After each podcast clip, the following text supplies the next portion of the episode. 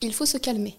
C'est-à-dire qu'il ne faut pas chercher à faire genre on écrit parce que ça va se voir tout de suite. Quelqu'un qui se regarde écrire, c'est évident, ça, se voit tout de suite, c'est assez horripilant, c'est pas naturel, ça fait plaisir à personne, donc ne faites pas ça. C'est important de bien écrire, mais en fait c'est beaucoup moins euh, snob ou sophistiqué que ce qu'on peut imaginer.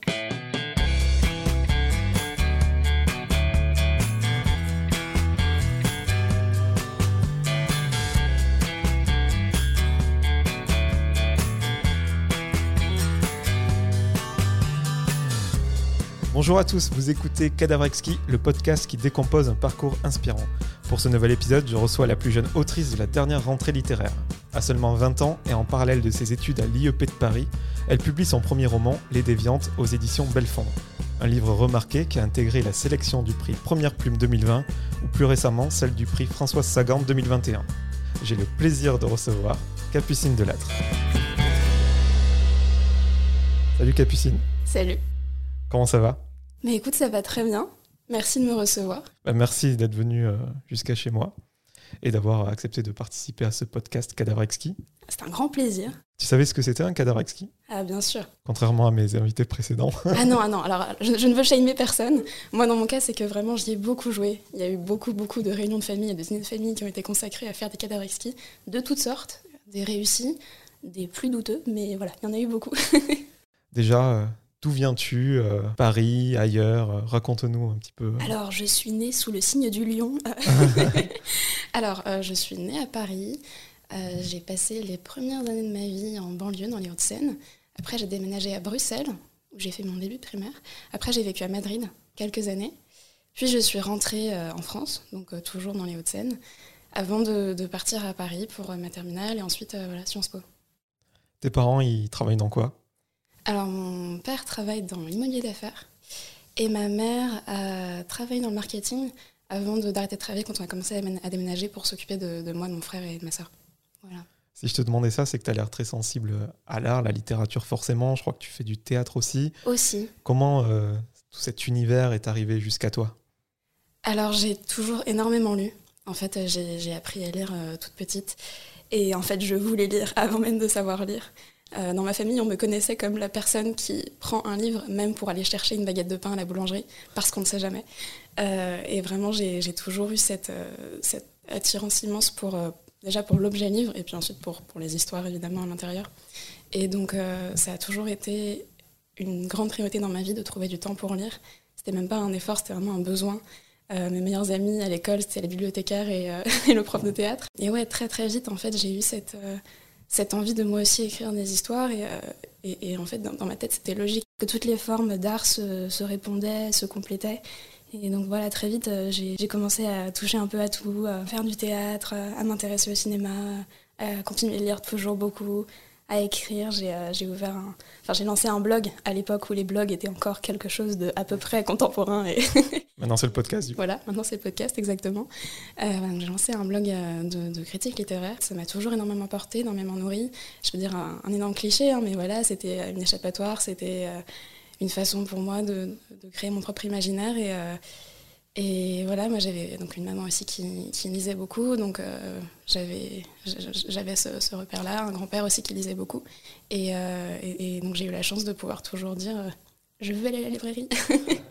tu te souviens d'un premier roman qui t'a marqué pour que ça te appotant la, la littérature? Ah, bah alors vraiment, ça va être un manque, un d'originalité navrant, mais Harry Potter évidemment. Après, il y en a eu beaucoup d'autres. Il y a eu alors une, une saga qui n'est pas très connue, mais qui, qui m'a vraiment énormément marqué. Ça s'appelle Peggy et les fantômes euh, de, de. Et en fait, c'est une saga en peut-être 12, 12 tomes, qui, qui est donc euh, une série de, de absolument géniale, avec cette héroïne qui, qui affronte des, des, monstres dans des mondes imaginaires. C'est hyper riche, hyper construit, hyper palpitant. Et, et vraiment, ça m'a énormément marqué. Ça m'a beaucoup construit mon imaginaire, je crois. Et ça m'a appris un peu euh, l'importance du rythme d'une intrigue. Ça m'a beaucoup, on va dire, stimuler mon imaginaire. Alors malheureusement aujourd'hui c'est épuisé, c'est assez introuvable, mais voilà, c'était assez fantastique comme série, ça m'a beaucoup porté. Voilà. Et à quel moment l'écriture a, débarqué dans ta vie? Est-ce que ça allait de pair avec cette passion de la lecture ou ça arrive un petit peu plus tard? C'est arrivé très vite. Moi vraiment, euh, j'ai exprimé mon ambition euh, de devenir écrivaine euh, très jeune, à un âge où on m'a sans répondu oui, c'est bien Capucine, maintenant mange ta purée.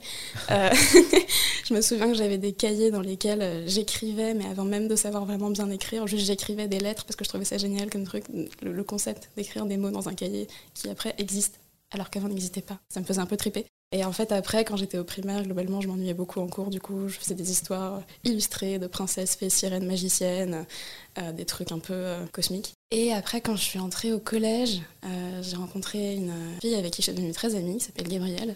Salutations à elle si elle écoute. Et avec qui, en fait, on a commencé à écrire vraiment de façon intense. On s'envoyait nos écrits réciproquement. Donc, on a notamment écrit à cette époque-là des réécritures de contes de fées. C'était vraiment chouette. Et puis bon, après moi, j'ai continué mon petit bonhomme de chemin et j'avais de plus en plus envie d'écrire des, romans. Enfin, c'était juste une évidence pour moi. J'avais trop besoin d'avoir ces histoires-là qui, sortent euh, de mon cerveau. Donc du coup, j'ai fait un plagiat honteux de Ne soit le contraire quand j'avais en gros 13-14 ans. Green. Voilà, exactement. Globalement, j'ai fait le, même livre, mais sans honte, tu vois. Euh, après ça, j'ai fait un autre plagiat, euh, un plagiat de 13 Reasons Why. Donc ça, j'étais en terminale. Après, j'ai écrit mes mémoires parce que j'avais 17 ans, donc il était temps. et après ça, j'ai écrit un autre bouquin, me chauffait bien. Et celui-là, j'en avais un peu moins honte que les autres. Et je me suis dit, il est, euh, il est à peu près décent. Je, peux, je peux potentiellement l'envoyer à, à d'autres personnes que des amis qui sont obligés de me dire qu'ils aiment bien, sans avoir trop honte. Et du coup, euh, c'est ce premier manuscrit-là que j'ai envoyé à des éditeurs par la poste. Euh, ce truc vraiment complètement vertigineux de d'aller imprimer ton manuscrit et de le mettre dans une enveloppe et puis de l'envoyer en disant bah, on va voir ce qui va se passer. Et j'ai reçu plein de lettres de refus, évidemment. Je m'y attendais un petit peu. En fait, euh, si tu veux, j'avais, j'avais 18 ans à ce moment-là et j'avais tout à fait conscience qu'il était vraiment très peu probable qu'il se passe quoi que ce soit. Mais je pense que voilà, j'avais quand même toujours très très très envie d'essayer, envie que ça marche, envie d'y croire. Et puis aussi, euh, dans le fait d'envoyer un manuscrit à des éditeurs, c'est un peu une façon de clore le chapitre, de, voilà, de dire ce, projet a vécu, il a existé, maintenant euh, j'accomplis l'étape de l'envoi aux éditeurs et puis advienne que pourra, moi, comme ça je pourrais passer à autre chose. Et en fait, il se trouve que bah, j'ai reçu une réponse d'une éditrice de Belfond qui me disait euh, bah, ce roman-là, on va pas le publier, mais il y a beaucoup d'aspects dedans qui m'ont plu, donc si tu veux qu'on se rencontre euh, avec plaisir. J'ai dit oui. Mhm. j'ai hésité environ zéro seconde. Et en fait, on s'est rencontrés, on a vraiment beaucoup accroché, on s'est très bien entendu tout de suite. Et on s'est quitté avec elle qui me disait euh, Je suis sûre que d'ici 4 ou 5 ans, tu seras publié chez nous. Et en fait, il se trouve qu'à cette époque-là, j'avais déjà en tête un petit germe d'idées, j'appelais ça les déviants à l'époque.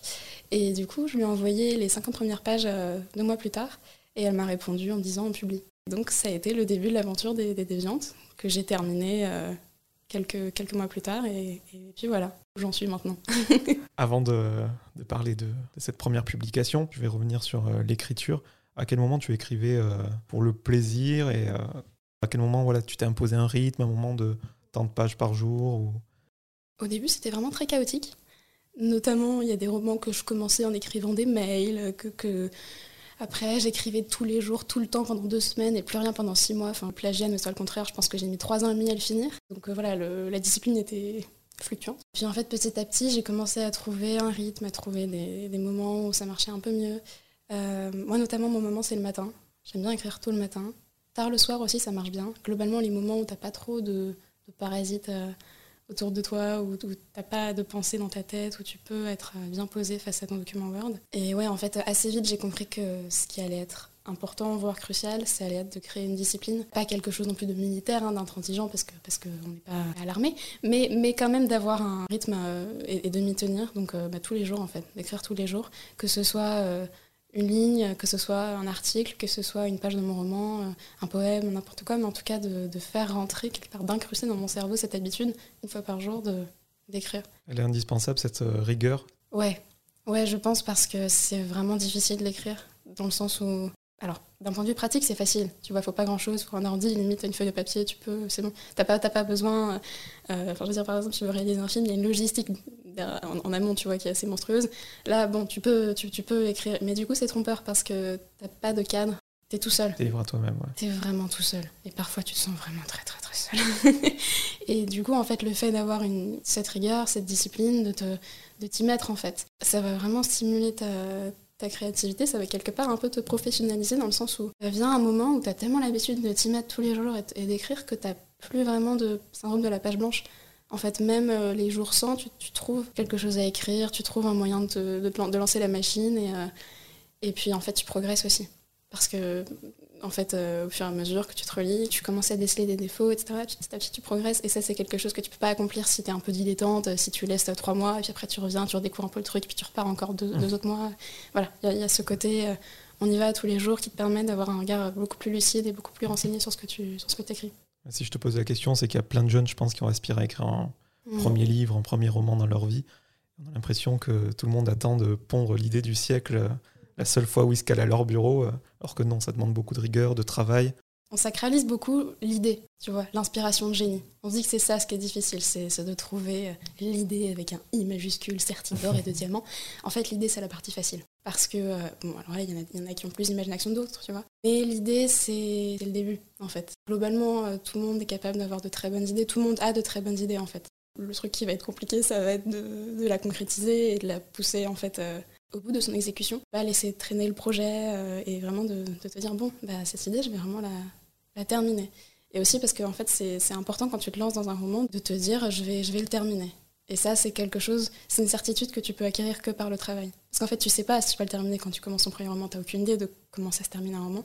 Mais une fois que tu as terminé un premier projet, même très mauvais, puis un deuxième projet, même très mauvais encore, bah, tu commences à comprendre que tu es capable d'en finir un, et là, tu y arrives. Je pense aussi qu'il faut pas se mettre trop de pression, dans le sens où il faut pas se dire euh, j'écris un roman et c'est absolument être lui qui va percer, qui va réussir. Bon voilà, je me disais, j'ai écrit 5, euh, 6 manuscrits, euh, c'était une très bonne chose que je les écrive, tu vois, ils m'ont beaucoup fait progresser, ils m'ont beaucoup appris sur moi. Et si j'avais pas écrit tous ces plagiats, tous ces contes de fées, toutes ces histoires-là, j'aurais certainement pas pu écrire Les Déviantes. Donc euh, voilà, je pense qu'il faut juste écrire sur des sujets qui nous intéressent, écrire des histoires qui nous touchent vraiment, et puis en fait accepter que chacune aura son destin euh, propre. Certains romans euh, sont faits pour venir dans des tiroirs et d'autres sont faits pour être publiés. alors c'est pas pour autant qu'il faut être défaitiste et se dire de toute façon moi je suis bon qu'à finir dans un tiroir, mais voilà, il faut il faut se laisser porter. Si on est vraiment passionné, si on est vraiment déterminé à, ce que ça se passe, on aura toujours des nouveaux projets, on aura toujours euh, des moyens de rebondir. Et puis chaque projet nous apprend quelque chose sur nous.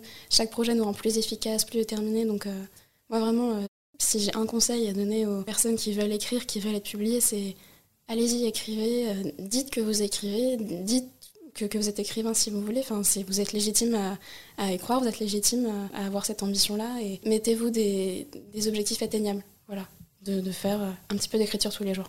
Les déviantes, c'est combien de temps de travail? De l'idée euh, jusqu'à l'envoi du manuscrit? Ça a été assez rapide, en vrai. Je pense que depuis le, le commencement, le germe de l'idée, c'était mai 2019 et j'ai rendu le manuscrit terminé en décembre 2019. Six mois en fait, globalement. Et quand tu sais qu'il y a un bouquin sur des milliers, je crois, je ne sais plus euh, quel est. Un sur 8000, euh, je crois. Ouais. ça calme.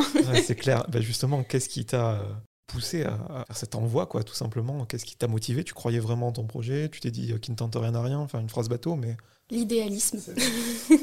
Vraiment l'idéalisme. Non, mais il y a un côté un peu magique aussi. Je sais pas ce qui va se passer, je m'en remets au destin. Je sais pas si c'est lié à ma personnalité ou juste au fait que j'adore les livres, au fait que j'étais déjà un tout petit peu familière du monde de l'édition à travers mon blog. Mais j'ai pas eu euh, de syndrome de l'imposteur là-dessus. Alors vraiment le syndrome de l'imposteur, je connais beaucoup, mais sur d'autres choses. Sur l'écriture, bizarrement, j'ai jamais eu à devoir en gérer. Parce que en fait, je pense que j'écris depuis très très longtemps et encore une fois, sans. Enfin, vraiment, j'ai longtemps écrit juste pour mon propre plaisir, sans forcément me mettre une pression ou dire il faut que ce soit publié. Ou... Parce que si j'étais très très jeune. Mais, mais, voilà, en fait, c'est un truc qui fait partie de ma vie depuis tellement longtemps que c'est très naturel pour moi. Donc, euh, j'ai pas eu de, de complexe ou voilà, de cas de conscience. Après, très clairement, euh, ça fait quelque chose d'envoyer ton manuscrit. Hein. Et puis, quand tu reçois la première lettre de refus, ça fait très mal à l'ego. Tu te dis, mais mon Dieu, ils ne savent pas qui je suis. Tu ne connais pas mon histoire, Gallimard.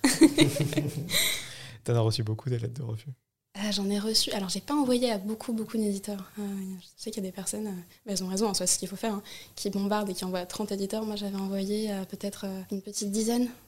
Et t'envoies un par un ou tu te laisses un refus, t'attends quelques jours, t'en envoies un autre Alors, déjà, ça coûte cher d'imprimer un manuscrit. Ça coûte vraiment très cher. Donc, en fait, tu peux pas te permettre d'en envoyer non plus à 15 000 personnes parce que bah, la plupart des éditeurs ne prennent que des manuscrits papier.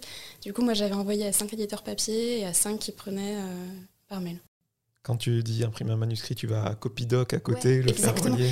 dire j'adorerais retrouver cette jeune femme qui travaillait bah, à l'office des pauvres près de chez moi parce qu'elle avait vu que j'étais en train d'imprimer des manuscrits. Elle me disait ah, tenez-moi au courant, je veux savoir comment ça se passe. Et en fait, je l'ai jamais recroisé. Elle ne travaille plus, je crois, mais j'aimerais juste pour la recroiser et dire vous vous souvenez ce jour où vous avez imprimé mes manuscrits? Bah, Figurez-vous qu'en terme ça a marché. Mais oui, il y a un côté où tu es là, tu sors de l'office dépôt avec euh, les bras qui croulent, parce que les manuscrits c'est vraiment très très lourd, et tu viens de te délester d'une somme euh, substantielle, et tu dis bon, bah maintenant on y va. Alors justement, dis-nous, qu'est-ce qui se passe quand, une fois qu'on te dit oui, que tu vas être publié? Alors, déjà, tu réalises pas du tout. Enfin, c'est très cliché ce que je dis, hein, mais vraiment, tu réalises pas du tout. C'est abstrait à ce moment-là. C'est très abstrait. En plus de ça, moi, à ce moment-là, j'étais en année à l'étranger, du coup, j'étais loin, j'étais à Montréal. Donc tout se passait par mail. Euh, et il y avait un côté vraiment très abstrait, très irréel. Le contrat, je l'ai signé euh, en PDF sur mon ordi, tu vois. Donc vraiment, il y avait un truc qui était assez impalpable. Et puis surtout, en fait, c'est venu petit à petit. Il n'y a, pas eu, tu sais, euh, un mail où on m'a dit bonjour, je suis ton éditeur et je vais te publier.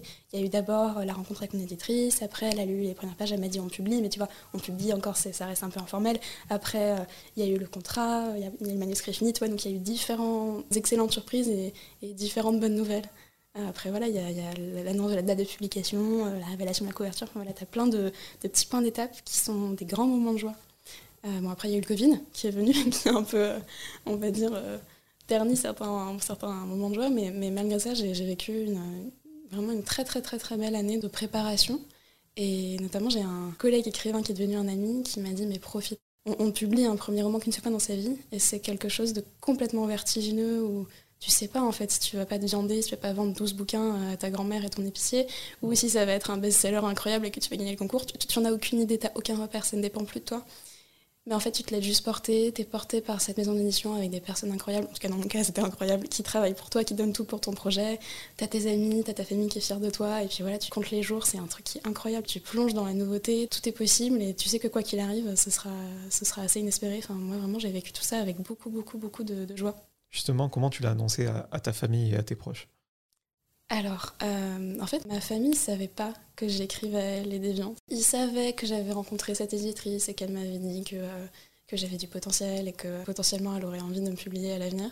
Mais je ne leur ai pas parlé des Déviantes spécifiquement. Je leur avais pas dit en ce moment j'ai un manuscrit que je m'envoyais à mon éditrice, et, enfin, éditrice, à cette éditrice et voir ce qu'elle répond.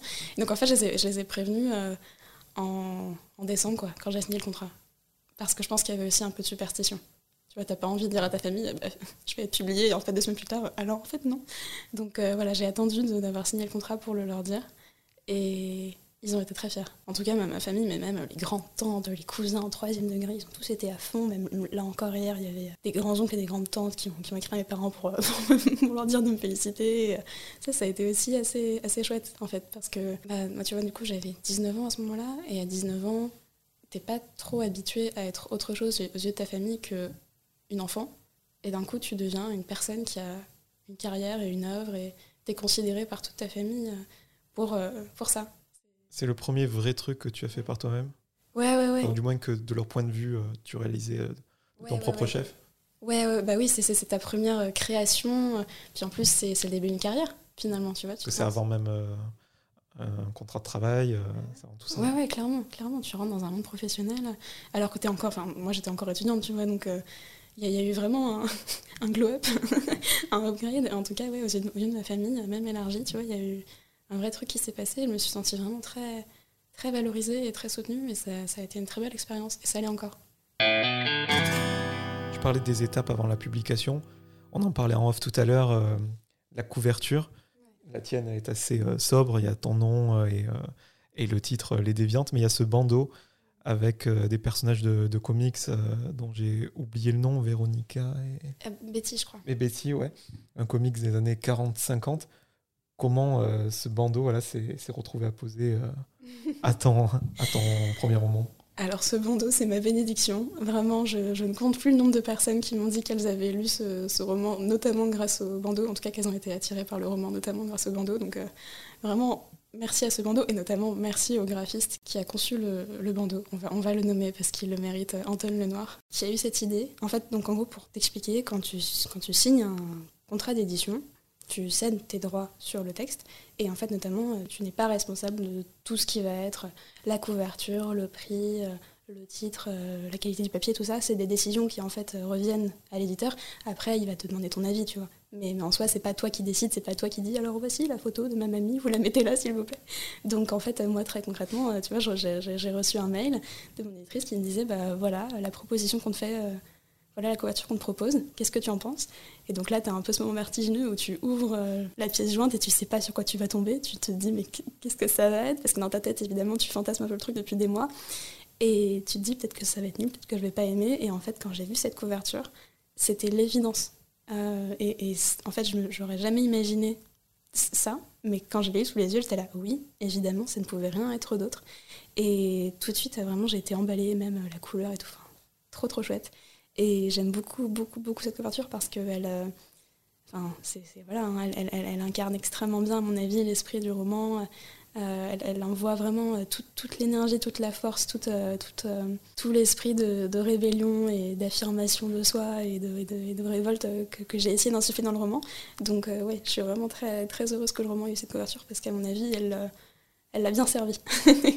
Est-ce qu'il y a une étape qu'on ne soupçonne pas dans la conception d'un roman et qui t'a peut-être étonné Ce qui était particulier, c'est que donc il y a eu le Covid qui m'a un peu raboté pas mal d'étapes. Dans les étapes qu'on ne soupçonne pas, euh, je dirais qu'il y a peut-être la réunion des représentants, euh, qui en fait est une réunion qui a lieu en interne au sein, de la maison d'édition, et où en fait tu présentes ton roman devant les représentants, qui sont en fait les gens qui derrière vont aller euh, vendre ton roman dans les librairies.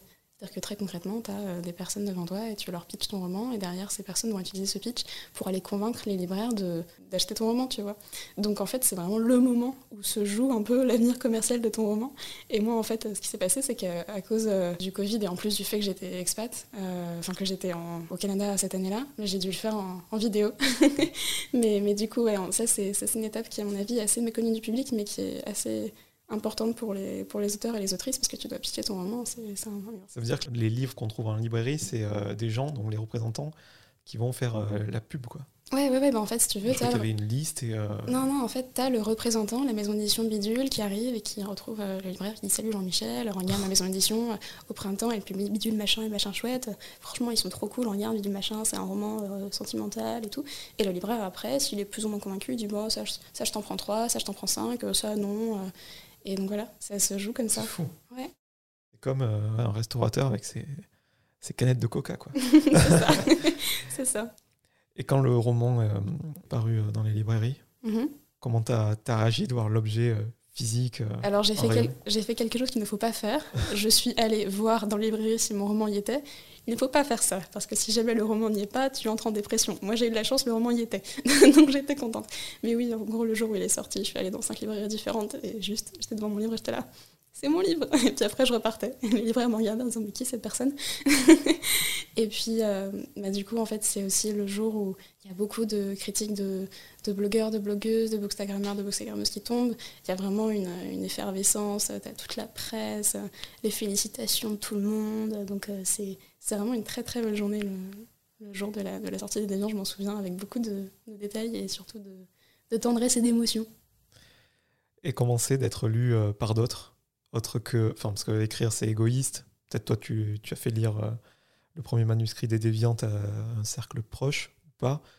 Et être lu par des inconnus, des blogueurs, comme tu le disais. Euh. C'est vertigineux. En fait, euh, alors moi j'avais l'habitude de, me faire relire par des, par des amis proches, mais pas beaucoup. tu vois, j'ai jamais, jamais envoyé un bouquin 50 amis, 50 bêta lecteurs comme on dit. Mais voilà, à chaque fois, j'avais mon texte qui était relu par deux, trois personnes. Et, là, d'un coup, bah, tu multiplies par un certain nombre.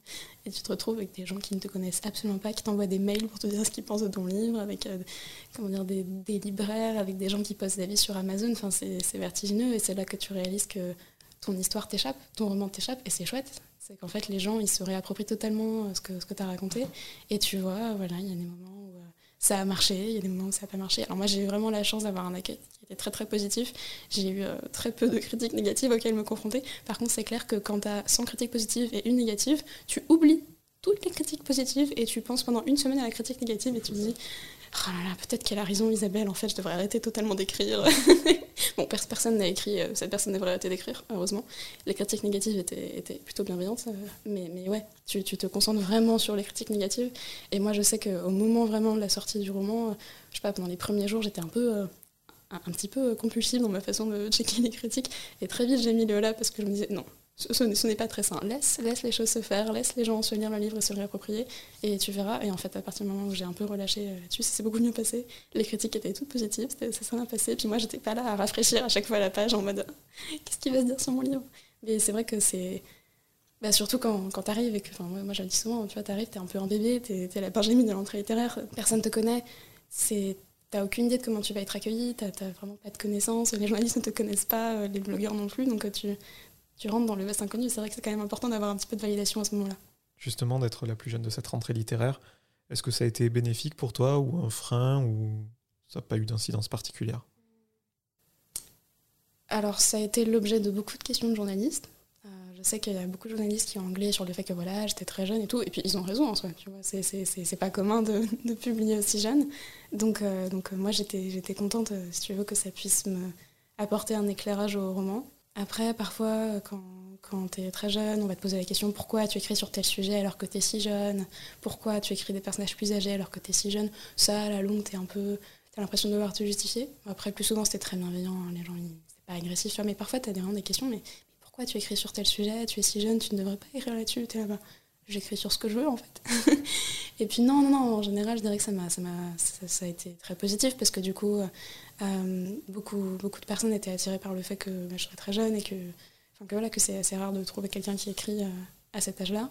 Donc euh, globalement, ça a été plutôt positif. Après, c'est vrai que quand tu arrives et que bah, voilà, tu es, un peu un bébé et que tu connais personne et que tu es le plus jeune, tu as peut-être un peu moins les codes, un peu, comment dire, es un peu plus naïf. Donc ça peut aussi potentiellement te jouer des tours.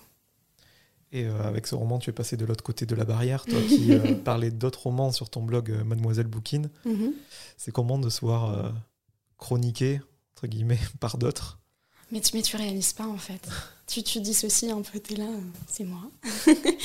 et petit à petit, tu t'y habitues, mais, mais c'est vrai que moi, il y a toujours c'est cette petite enfant en moi qui, qui, qui, pétille de joie quand elle voit à chaque fois un article tombé sur, euh, sur, sur, mon livre et euh, j'avais beaucoup de gratitude en fait pour, euh, pour tous les passionnés qui, qui font vivre les, les, livres à travers leurs avis. C'est, c'est vraiment une communauté qui est chouette, pleine de bienveillance, d'enthousiasme et globalement, moi vraiment, j'ai, encore une fois, j'ai, j'ai eu tellement de, de, bons retours et de, de, discussions chouettes avec les gens. Je me sens très privilégiée.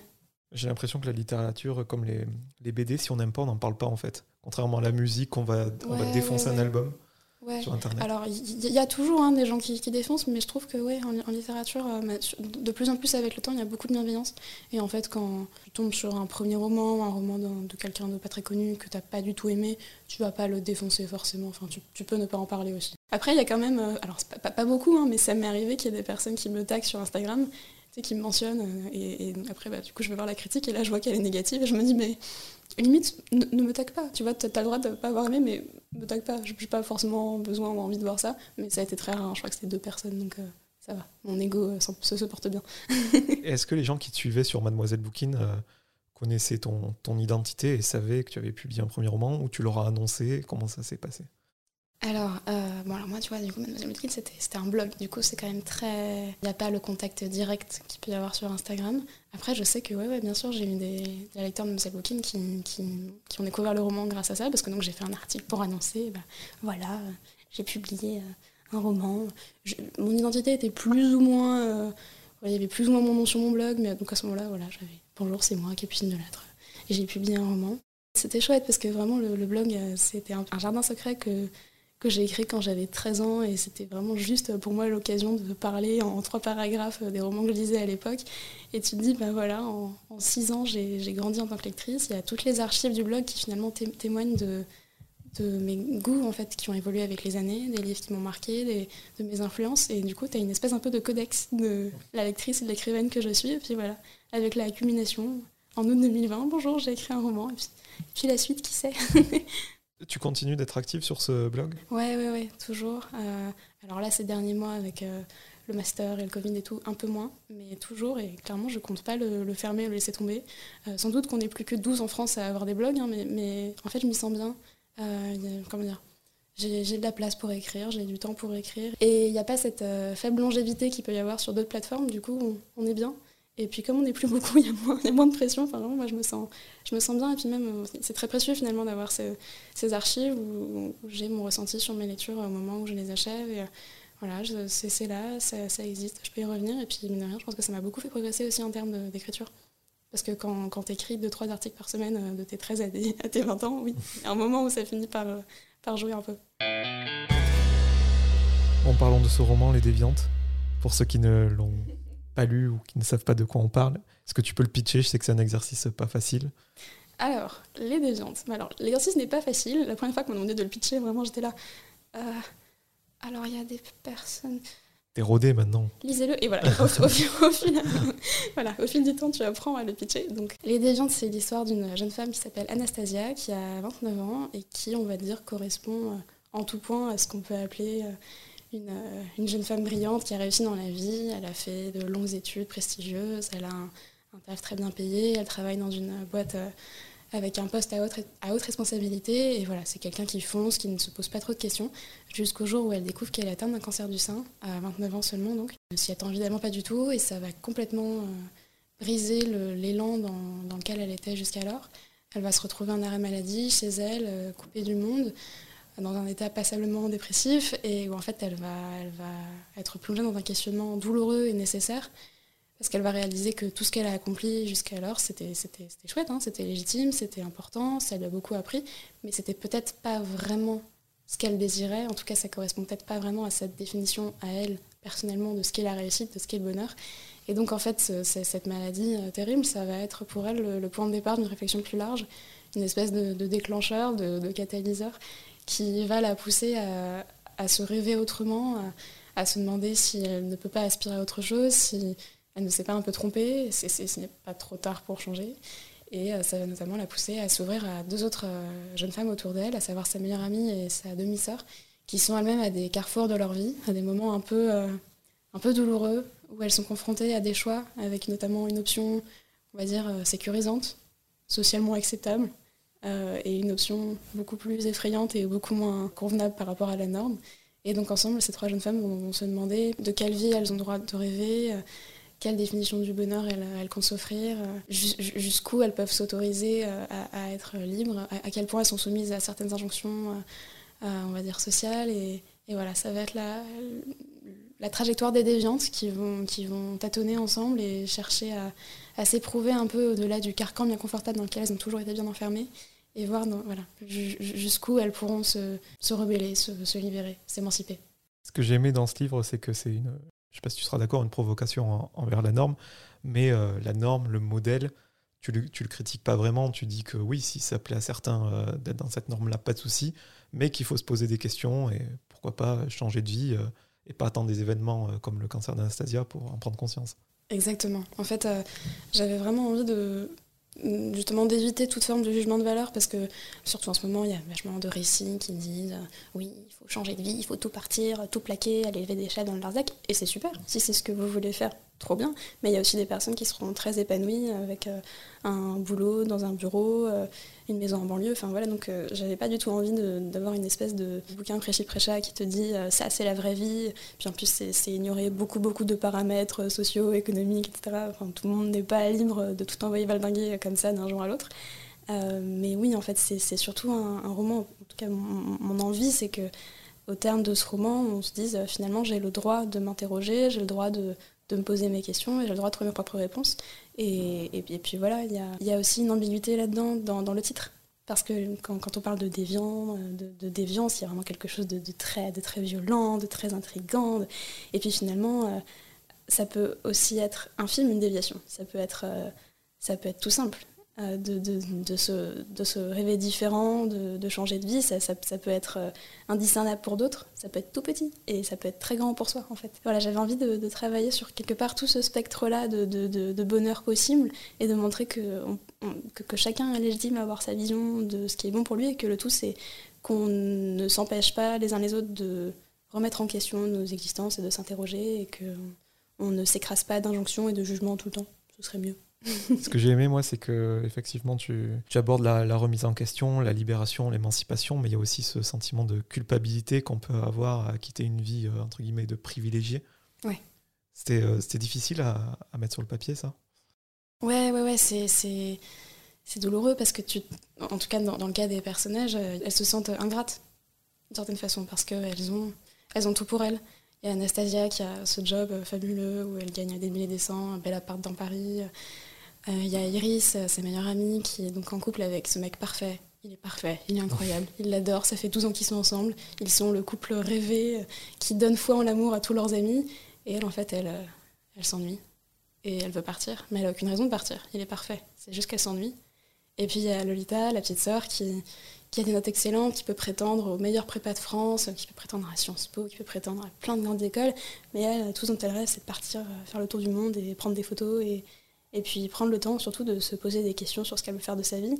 Et toutes les trois, finalement, elles ont un peu l'impression de cracher dans la soupe quand elles formulent respectivement que en fait, euh, leur boulot leur plaît pas, leur copain leur plaît pas, ou leur plan euh, scolaire leur plaît pas.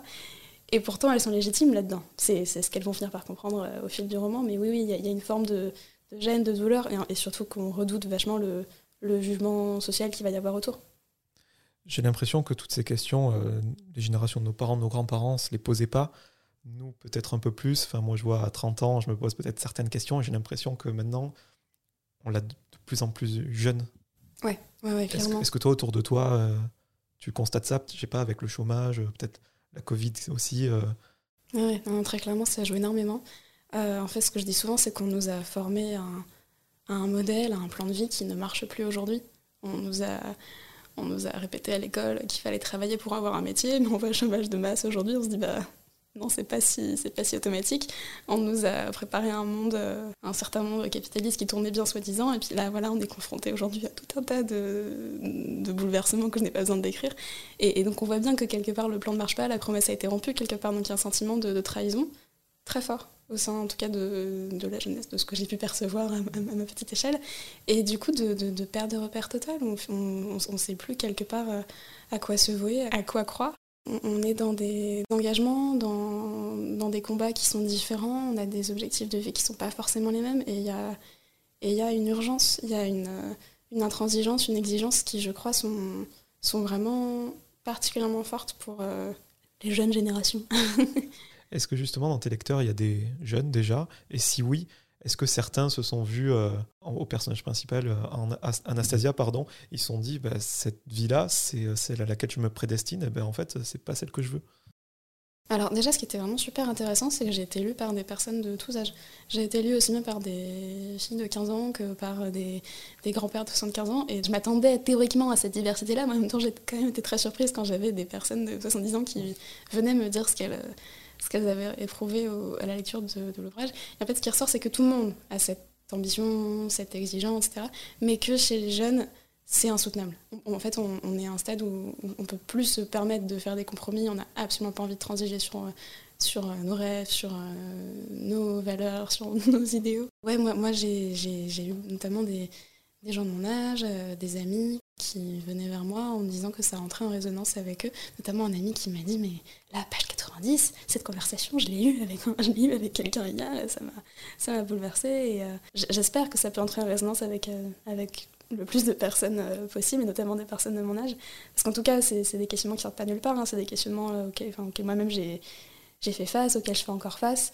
Et, j'ai effectivement l'impression que, que, ça parle beaucoup à ma génération, si tant est que ma génération, ça renvoie à une population. voilà, c'est un peu flou comme terme, mais, mais, mais ouais, il y a de ça.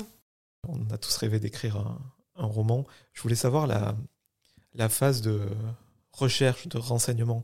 Par exemple, c'est pas trop un spoil, mais au début, quand Anastasia apprend qu'elle a un cancer, qu'elle va dans cette boutique pour acheter un foulard, enfin, moins d'avoir un proche euh, qui, a, qui, a, vécu ça, Comment tu t'es renseigné par exemple sur, cet épisode et sur euh, tout le reste? C'est vraiment, euh, tu vas voir des gens, tu regardes sur Internet, un, peu tout à la fois hmm.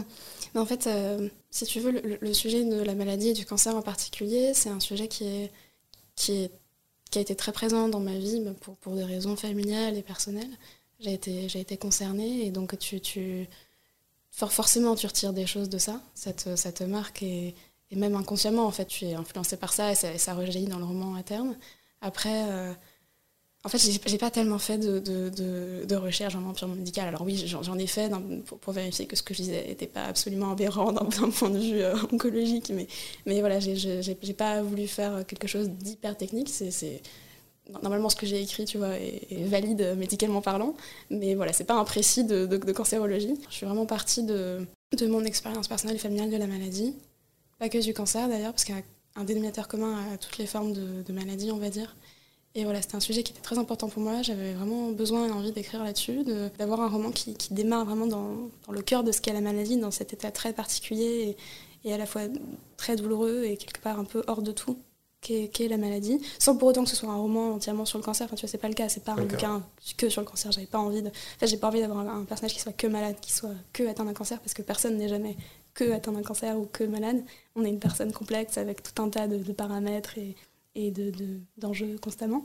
Donc voilà, le, cancer comme point de départ, et qui est assez puissant, c'est un truc qui déploie énormément de, de questionnements et de ramifications, euh, et puis après qui ouvre à d'autres choses, parce que c'est comme ça que, que je l'ai vécu en fait, euh, que la maladie ne te transforme pas, c'est beaucoup plus subtil que ça, mais en tout cas c'est clair qu'elle te, elle te donne une perspective différente sur, euh, sur les choses, elle te, elle te fait revoir tes priorités, très clairement, et puis ça t'ouvre aussi, je, pense que ça, très clairement, ça, nourrit un peu ta capacité à faire preuve d'empathie, de mesure. Voilà, je pense que je suis très clairement partie de, tout ça. Et là-dessus, en fait, je ne l'ai pas, réfléchi, je me suis pas dit, euh, il faut absolument que je montre au monde ce que c'est que la maladie. C'était vraiment quelque chose de très sincère et de pas, pas calculé, pas réfléchi. Le, début du roman, en fait, il est vraiment sorti d'une traite sans grosse structuration en amont. Le, reste a été plus, plus réfléchi, plus construit, mais les premières dizaines de pages où c'est vraiment Anastasia avec sa maladie, euh, c'était un peu le, cri du cœur. Tu as parlé de puissance, je trouve que ce sentiment est accentué par euh, ces phrases très courtes, ce retour à la ligne euh, très fréquent qui, qui fait ton style quand on ne te connaît pas. Est-ce que la recherche de style, euh, elle a été naturelle ou comme un, musicien aujourd'hui qui doit avoir un univers, toute une imagerie autour de lui, c'est travaillé? Mmh. Alors, c'est travaillé. le truc de la, de la rythmique, de l'écriture un peu poétique, etc. Euh, c'était quelque chose que je travaillais depuis un an, un an et demi. J'aimais bien écrire comme ça, avec les retours lignes, avec euh, euh, le côté un peu à mi-chemin entre la prose et les vers. après, ça n'a jamais été calculé, encore une fois, en mode attention, je vais créer un truc nouveau. C'était vraiment juste ce qui me paraissait vrai et juste, et ce qui me permettait aussi d'imiter une sorte de flux de conscience tu vois, de, cheminer avec le personnage dans sa pensée. Le roman est à la troisième personne, mais à chaque fois ancré dans, dans le cerveau d'un des personnages. Et en fait, cette structure très euh, fluide et, et, naturelle me permettait de, suivre les pensées du personnage de la façon qui me paraissait le plus juste possible. Et alors aujourd'hui, j'ai arrêté. J'écris plus comme ça, avec les retours lignes. Pas par euh, désamour ou parce que je trouve ça nul maintenant, mais juste parce que je suis passée à autre chose. Et je tente d'autres façons de, de, rendre cette sincérité-là, cette, euh, ce naturel-là. Tu, me diras si c'est si réussi pour les prochains. Ça fait une singularité euh, de plus aux déviantes. Ouais, ouais, ouais. J'aime bien l'idée que tu vois, que ce soit euh, ce roman-là qui, qui ait cette écriture-là, ce style-là, et puis ce sera le, ce sera le seul. et quand tu écris un premier bouquin, euh, moi j'ai des souvenirs de tentatives d'écrit, on veut toujours rechercher ces mots très soutenus. Comment on arrive à faire la part des choses entre le, le, le côté Zola et le côté voilà, très moderne quoi? Très clairement, il faut se calmer. C'est-à-dire qu'il ne faut pas chercher à faire genre on écrit parce que ça va se voir tout de suite. Quelqu'un qui, qui, se regarde écrire, c'est évident. Ça, se voit tout de suite. C'est assez horripilant, c'est pas naturel, ça fait plaisir à personne. Donc ne faites pas ça. C'est important de bien écrire, mais en fait, c'est beaucoup moins euh, snob ou sophistiqué que ce qu'on peut imaginer. Globalement, moi, je recommande toujours de faire au plus simple. Quand on a le choix entre un mot hyper technique, hyper précieux, etc., et un mot, on va dire, plus classique, toujours prendre le mot le plus simple. Quand on a le choix entre deux phrases pour dire la même chose et une phrase, on prend une phrase. Quand on a le choix de couper une phrase ou non, on coupe la phrase. Vraiment d'être dans, dans, le naturel le, plus avancé. Et, c'est très difficile d'écrire simple. Moi, je, je, cite souvent une, grande référence qui est Annie Ernaux, qui est une écrivaine que j'aime énormément et qui a cette euh, caractéristique d'avoir ce qu'on ce qu'elle appelle l'écriture blanche, où vraiment elle a un style qui est très très très très épuré. A zéro gras, il n'y a pas un adjectif en trop, il n'y a pas une phrase en trop.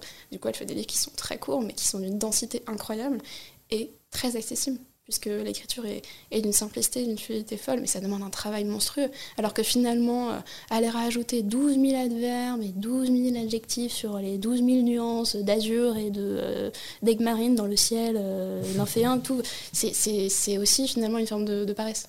En fait, on n'a pas l'impression, parce que quand on le fait, on, est de bonne volonté, tu vois, mais en fait, c'est pas cool pour le lecteur. Tu vois, il faut aussi penser au lecteur et se dire, bon, voilà, le lecteur, il a un temps limité, et il faut aller à l'essentiel. Ça ne veut pas dire euh, pas faire preuve de recherche, hein. il y a de la recherche, il faut, il faut être exigeant, mais il ne faut pas chercher à en faire des caisses parce que c'est pas naturel, c'est pas organique et ça se sentira. Donc euh, il faut vraiment se, rassurer là-dessus. Euh, pour bien écrire, il n'y a pas besoin d'écrire compliqué, au contraire. Tant mieux, je pense que ça va rassurer pas mal de personnes. et, puis moi, on a tous envie d'écrire comme Flaubert ou Zola, mais on n'est plus au deuxième siècle en fait. On est en 2021 et on écrit, on parle différemment et c'est pas mieux ou moins bien dans des plaies à l'Académie française. Euh, c'est comme ça en fait, la langue évolue et c'est chouette et c'est beau et, le fait d'écrire c'est une chance de, de, mettre en avant ça, de montrer qu'on écrit différemment, qu'on a de nouveaux imaginaires. Et moi je sais qu'on m'a un peu dit que, que j'avais une façon d'écrire qui, qui était une comment dire, qui, qui, reflétait le fait que j'étais jeune et que j'avais une plume euh, contemporaine et tout. Et je trouvais ça cool de me dire que j'écrivais avec euh, des mots d'aujourd'hui euh, la réalité d'aujourd'hui et pas forcément chercher à faire des métaphores hyper lyriques ou hyper romantiques mais voilà d'être dans une forme de je sais pas de, réalisme. Au-delà de, l'écriture ton bouquin il est vraiment ancré dans, dans, notre époque. Il y a pas mal de références les livreurs tout ça Tu, tu, c'était un vrai souhait parce qu'en ce moment on recherche beaucoup l'intemporalité toi, tu voulais vraiment euh, qu'on se retrouve dans, la période euh, que l'on vit mmh. Moi, j'aime bien ancrer mes histoires vraiment dans, dans le réel. Euh, c'est pas du tout un dénigrement de, de, textes plus intemporels, plus flottants. Moi, j'aime beaucoup ça. Hein. J'écris dans une certaine urgence. J'ai vraiment à cœur d'avoir des histoires qui soient un peu ciselées, qui, qui, aillent un peu tailler dans le dur et puis exposer une situation, un vécu, un ressenti. Et en ça, euh, j'espère, en tout cas c'était le but, que, Les Déviantes est vraiment, euh, alors formule hyper éculée, mais un roman de son époque. J'assume totalement que ce soit le roman d'une jeune femme de 20 ans qui écrit en 2020, et je trouve ça même euh, chouette de d'écrire de façon située. Et, d'être conscient de là où on écrit, de pour qui on écrit, d'à partir de quoi on écrit. Et oui, j'avais assez envie d'avoir cette radiographie d'une certaine dynamique sociale. Alors, il n'y a pas de date précise hein, dans le roman, mais, mais oui, en tout cas, j'espère un roman d'aujourd'hui. Et, le reflet de, comme on disait tout à l'heure, de certaines interrogations générationnelles, euh, d'une certaine couleur qu'a la jeunesse aujourd'hui. Tu penses euh, passer à autre chose très rapidement ou les déviantes, euh, voilà, ça a été un investissement tel que tu veux le faire vivre le plus longtemps possible Est-ce que tu es dans l'attente que tu pour pouvoir faire des dédicaces, des rencontres, de la promo, ou il y a quelque chose d'autre de prévu? Je suis très impatiente. C'est un grand défaut. Mais du coup, en fait, il y a aussi un truc dont, on n'a pas forcément conscience, c'est que euh, l'édition est un monde autant long. C'est-à-dire que moi, les déviantes, bah, du coup, je l'ai fini il y a un an et demi. Et alors ça, ça paraît ridicule de dire ça, mais un an et demi, j'ai beaucoup grandi, beaucoup changé. Euh, j'écris plus, j'écris plus pareil, j'ai plus les mêmes histoires dans la tête, et du coup, j'ai très envie de, publier euh, encore et donner vie à encore d'autres histoires et d'aller de l'avant. Après, j'ai vraiment l'impression d'avoir euh, vraiment beaucoup, beaucoup vécu avec les déviantes. Euh, pendant des mois, la promotion m'a beaucoup porté. J'ai été très investie. J'ai vraiment le sentiment d'avoir bien vécu avec ce roman et c'est pas fini. Comme tu le disais, il y a le prix François Sagan, il y a encore des rencontres qui arrivent. Donc c'est loin d'être fini et je compte bien profiter encore à fond de, ce roman aussi longtemps qu'il durera. Après, en, parallèle, oui, j'ai d'autres projets. je suis en train de travailler sur, sur un autre roman tu as Sciences Po, on l'a dit tout à l'heure. Comment tu comptes jongler entre cette vie d'autrice et cette vie d'étudiante? Tu peux concilier les deux encore ou euh, au bout d'un moment, il faudra que tu fasses un, choix? C'est difficile. Pourquoi tu me poses des questions difficiles comme ça? Moi, j'étais dans le déni, j'étais bien dans le déni. non, bah, ce que je te souhaite, c'est que voilà, ça, ça marche du tonnerre, mais après, peut-être que ça ne sera pas faisable. Bien sûr, bien sûr, non, j'en ai très clairement conscience. Il y a très très peu d'écrivains et d'écrivaines en France qui arrivent à vivre de leur plume. C'est très précaire. Euh, on n'a pas beaucoup beaucoup de, revenus ou de ressources. Il n'y a pas de statut. Enfin bref, euh, je t'apprends rien là-dessus. Euh, donc oui, c'est quelque chose dont j'ai clairement conscience et c'est pas pour rien que je suis à Sciences Po et que je travaille pour avoir un diplôme. C'est parce que ça fait quand même un filet de sécurité, donc c'est pas mal. Après, moi, très clairement, j'envisage pas ma vie autrement que dans la création. Je, veux écrire, c'est ce que je veux faire absolument. et s'il faut que je trime des années pour, y arriver, je le ferai, mais je ne veux pas renoncer à ça, je ne veux pas faire de compromis. Et s'il faut que j'en fasse à terme, j'en ferai, hein. mais, je veux vraiment me donner la chance de tenter, ne, pas, ne pas renoncer dès maintenant. Enfin, et en plus, voilà, je, veux dire, ce n'est que le début. Je, je, publie à 20 ans, c'est assez génial. Et, moi, j'ai vraiment envie d'y croire. Et tant pis si j'ai l'air naïve. j'ai vraiment envie de poursuivre euh, ce rêve-là parce que c'est ce qui me rend le plus heureuse au monde, en fait. Ton nouveau projet, c'est pour cette année ou l'année d'après? Alors, en exclusivité, on, va dire euh, en janvier. Janvier 2022. Donc euh, d'ici pas très longtemps, en fait, ça va venir vite. Bon, si tu as écouté les anciens podcasts, il y a la rubrique des questions rafales à la fin. Le livre que tu aurais aimé écrire Alors, c'est un roman américain qui s'appelle Into the Forest, en français Dans la forêt, traduction euh, audacieuse, écrit par euh, Jean Hagland, qui est sorti aux éditions Galmester en France, qui est cette histoire de deux sœurs qui en fait euh, vivent une, apocalypse, où en fait euh, le, monde s'effondre et, elles, elles vivent en fait dans une maison retirée un peu dans, une forêt en Californie. Et donc elles vont, être recluses dans cette maison et elles vont survivre. Et à partir de cette histoire, on va dire, assez simple, de survivalisme, tout ça, l'autrice, elle va écrire un roman profondément bouleversant sur euh, en fait, ce que ça veut dire d'être en vie, sur les raisons pour lesquelles on reste en vie, sur ce que ça veut dire d'être humain, sur euh, la sororité, sur l'humanité, sur euh, la nature, sur l'amour, sur l'amitié. Et c'est vraiment un roman qui m'a profondément marqué, que j'ai offert à 12 000 autres personnes et que, j'aime vraiment d'amour. Je l'ai offert aussi bien à des personnes euh, très jeunes qu'à des personnes plus âgées et, tout le monde a été touché, enfin je crois, ou alors on m'a menti, mais tout le monde a été touché par, par ce roman et il compte beaucoup pour moi dans ces thématiques. Et un deuxième, après j'arrête, mais un roman qui compte énormément pour moi, c'est Le cœur des femmes de Martin Winkler qui est donc un écrivain et médecin, et qui en fait dans, dans ce roman parle, euh, euh, enfin en gros prend, prend, le point de vue d'une interne en, gynécologie obstétrique, qui en fait après avoir rêvé pendant des années d'opérations extrêmement prestigieuses, de reconstruction, etc., se retrouve dans un service, on va dire, de, de médecine euh, plus quotidienne, avec euh, ce qu'elle appelle un peu la bobologie au début. Et ça va être l'histoire de, comment cette apprentie médecin apprend en fait à devenir une soignante et à écouter la parole des femmes et des patientes et des patients en général, à comprendre que la médecine c'est pas une performance, qu'en fait c'est une mission de vie. Et c'est un roman que j'ai lu très jeune, que j'ai lu à 15 ans et qui a été assez fondamental pour moi dans le sens où il m'a un peu changé ma vie. Il, m'a appris en fait que bah, déjà que j'étais une femme, que j'avais des droits, que, euh, et, ça m'a beaucoup beaucoup marqué. Encore une fois, c'est un roman que j'ai offert à 12 000 personnes environ et qui, qui est vraiment non seulement extrêmement euh, beau et bien écrit d'un point de vue littéraire et, passionnant et captivant, mais, mais vraiment profondément utile. C'est un texte où tu te dis heureusement que ce texte existe dans la société parce qu'il a dû faire du bien à beaucoup de personnes et c'est rare. As-tu une peur irrationnelle?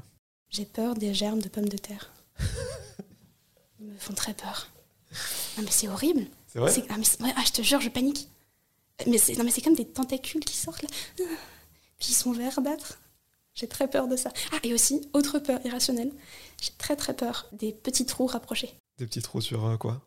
Mais genre, alors c'est un nom, alors ne, tapez pas ça sur Google, c'est horrible. Je crois que c'est la trachéophobie. Genre des tout petits trous dans le sable, très rapprochés, ça, ça me fait très très peur. Des, des, tout petits trous dans la peau, ça me fait très très très peur. Enfin, tu, tu regarderas si tu veux te faire peur sur Google, ça c'est horrible. Je pensais avoir tout vu avec les marionnettes euh, de clous. Quel conseil donnerais-tu à un jeune écrivain? Tu l'as déjà dit tout à l'heure. J'en donnerai un autre, fais-toi plaisir. N'écris pas pour les autres, n'écris pas parce que ce sujet te paraît important socialement, n'écris pas parce que tu penses que ça va avoir du succès. Écris vraiment sur une histoire qui te fait kiffer, tout simplement, et, et prends plaisir à écrire parce que c'est tellement, c'est tellement une chance, c'est tellement un bonheur de pouvoir écrire. Moi, moi ça, me fait, ça, me fait, ça me fait du bien, ça, ça me fait du bien, donc vraiment profite. Et puis oui, c'est sûr, c'est cool de penser à la publication. Je veux dire, je, oui, c'est trop bien la publication, mais, mais, avant tout, profite et savoure au jour le jour le fait de pouvoir écrire. C'est un repos et une chance assez immense. Une routine matinale incontournable. Mon petit thé du matin. C'est important. à qui aimerais-tu dire pardon? Ok, là, ça part en psychothérapie en fait. Certaines amitiés, tu sais, où, tu, où les choses se finissent de façon douloureuse pour tout le monde et, et où, où tout le monde, si tu veux, est un peu blessé et, se protège et finalement, t'as pas trop le temps de poser les derniers mots. Ouais, ces personnes-là, je leur dirais pardon. Euh, ton plaisir coupable, qu'il soit musical, littéraire, alimentaire euh J'aime beaucoup les films de science-fiction qui tapent très fort avec des explosions partout. J'aime beaucoup, ah, je sais, le film Edge of Tomorrow. Ah J'aime trop. Ou, les jours, euh, comment dire, les, les, les, films de science-fiction apocalyptiques. Le jour d'après, ma passion. J'adore. Une résolution que tu as prise pour 2021 Prendre le temps. C'est clair. Et pour terminer, la chose la plus folle que t'a permis de réaliser ton statut d'autrice Ah oui, oui, oui. Euh, recevoir des, des messages d'écrivains et d'écrivaines que j'admire énormément et leur parler. Et faire genre on est collègues, on est au même niveau alors que dans ma tête c'est des dieux. Mais, mais juste leur parler, enfin je trouve ça, c'est toujours assez irréel. Merci beaucoup Capucine. Merci à toi. Merci d'être venu jusqu'à moi pour me parler de ce livre. Que va-t-il se passer maintenant? Qui, qui, sait Qui sait? Bah écoute, normalement on continue d'écrire, on est là. et puis euh, toujours plus de création et d'art et de livres et de cinéma et plein de trucs, on va voir ce qui va se passer. eh ben bonne continuation et merci beaucoup. Merci à toi. Merci à toutes et à tous d'avoir écouté cet épisode avec Capucine de Lattre. Si vous voulez soutenir le projet, vous pouvez me suivre sur les réseaux sociaux et vous abonner au podcast Cadavre sur toutes les plateformes de streaming. Je vous donne rendez-vous très bientôt en compagnie d'un nouvel invité.